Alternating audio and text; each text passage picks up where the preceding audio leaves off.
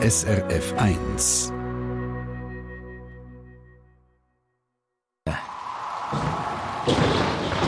SRF 1 Wetterfrage.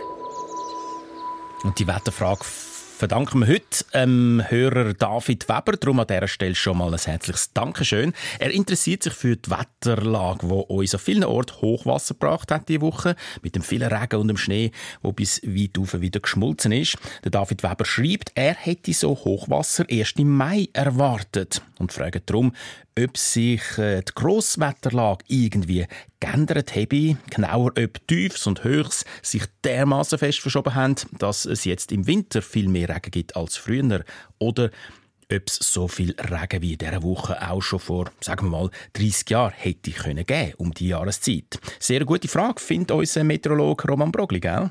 Ja, das ist eine gute Frage und natürlich auch eine sehr äh, vielschichtige Frage. Mhm. Da müssen wir ein bisschen eins nach dem anderen anschauen. Zuerst schauen wir mal einfach auf die Jahreszeit grundsätzlich und da hat äh, Herr Weber recht, dass der Dezember durchschnittlich gesehen nicht so ein nasser Monat wäre und dass zum Beispiel Pegel der Seen im Frühling oder wie er gesagt hat, im Mai normalerweise höher sind, weil es dort halt wirklich einfach normal ist, dass Schnee schmelzt und wenn auch dann noch Regen kommt, miteinander halt in die Seen reinkommen.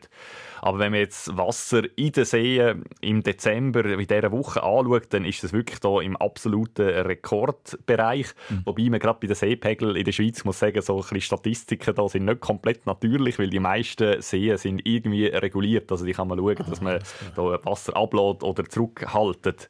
Zum Beispiel so der Bielersee, wenn man dort schaut, der ist schon über die Ufer gekommen, zum Teil in dieser Woche. Und der ist jetzt schon ähm, rekordhoch im Dezember, aber der gehört eben zu den Seen, wo man eigentlich kann ein bisschen probieren den Pegel tief zu halten. Dann gibt es auch wenige Seen, die unreguliert sind. Zu denen gehört der Bodensee.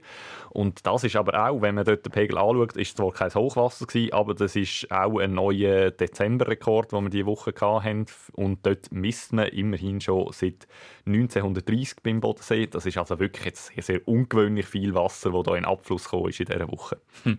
Es ist also definitiv viel oben runtergekommen vom Himmel, steht also felsenfest fest. Aber liegt das effektiv an einer Änderung oder vielleicht sogar Änderungen von der Grosswetterlage? Haben sich Höchst und Tiefs so weit weit verschoben? Kurzfristig ist da natürlich schon Grosswetterlage geschuld. Wir haben jetzt sehr lange Tiefdruckwetter gehabt. Es sind sehr, sehr viele ungünstige Faktoren miteinander zusammengekommen.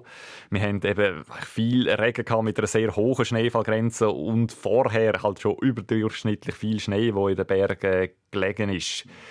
Aber dass es jetzt genau jetzt in dem Dezember zu dieser Wetterlage gekommen ist, das denke ich, ist doch schon eher Zufall, als dass sich da irgendwie schon systematisch mit dem Klimawandel etwas geändert hat. Mhm. Wir warten zwar mit dem Klimawandel gewisse Verschiebungen von so den typischen Zugbahnen von Hochdruckgebiet und Tiefdruckgebiet, aber gerade wenn man jetzt zum Beispiel nur, wie die Frage war, die letzten 30 Jahre anschaut, dann ist da einfach der Zufallsfaktor im Wetter viel, viel größer als irgendein System systematischen Einfluss.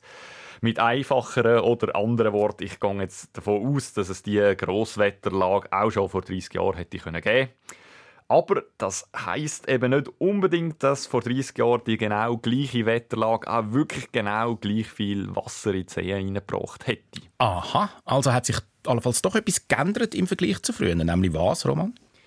Ja, tendenziell ist es mal so, dass mit dem Klimawandel und mit den höheren Temperaturen im Winter grundsätzlich mehr Niederschlag, also Regen oder Schnee gibt. Das kann man damit erklären, dass die Luft grundsätzlich mehr Feuchtigkeit kann transportieren kann, wenn sie wärmer ist. Also vom Meer aus kann da mehr Feuchtigkeit zu uns kommen. Und dann können wir das noch ein bisschen spezifischer anschauen. Also das Grundproblem von dieser Woche ist ja dass wirklich sehr viel Schnee gelegen ist und dass es dann auch noch mal sehr viel Regen auf den Schnee drauf gegeben hat und dann das mhm. gerade beides zusammen abgeflossen ist. Und da kann man natürlich auch überlegen, was bei so Situationen ähm, mit wärmerer Luft passiert. Und dann gibt es vor allem zwei Einflüsse. Beides hat eigentlich damit zu tun, dass halt die Schneefallgrenze in einer wärmeren Luft grundsätzlich ansteigt. Nachher der erste Einfluss ist natürlich, dass mit, mehr, mit einer höheren Schneefallgrenze kann man, sagen, ja, dann sollte es einfach weniger Schnee haben, der äh, schmilzen kann, wenn es wärmer wird. Und zweitens kann man dann auch überlegen, ja gut, aber mit der höheren Schneefallgrenze sollte es dann häufiger vorkommen, dass es halt so weit oben regnet, dass es dann halt äh, in Lagen Regen runterkommt, wo es noch Schnee hat. Und die Frage ist da natürlich, was von diesen zwei gewinnt. Und da äh, gibt es eine Studie dazu, für zum Beispiel Zitter, das ist in der Ostschweiz und die habe ich gefunden von der Uni Genf. Und diese Studie kommt da schon eher zum Schluss, dass der zweite von diesen zwei Faktoren wichtiger ist.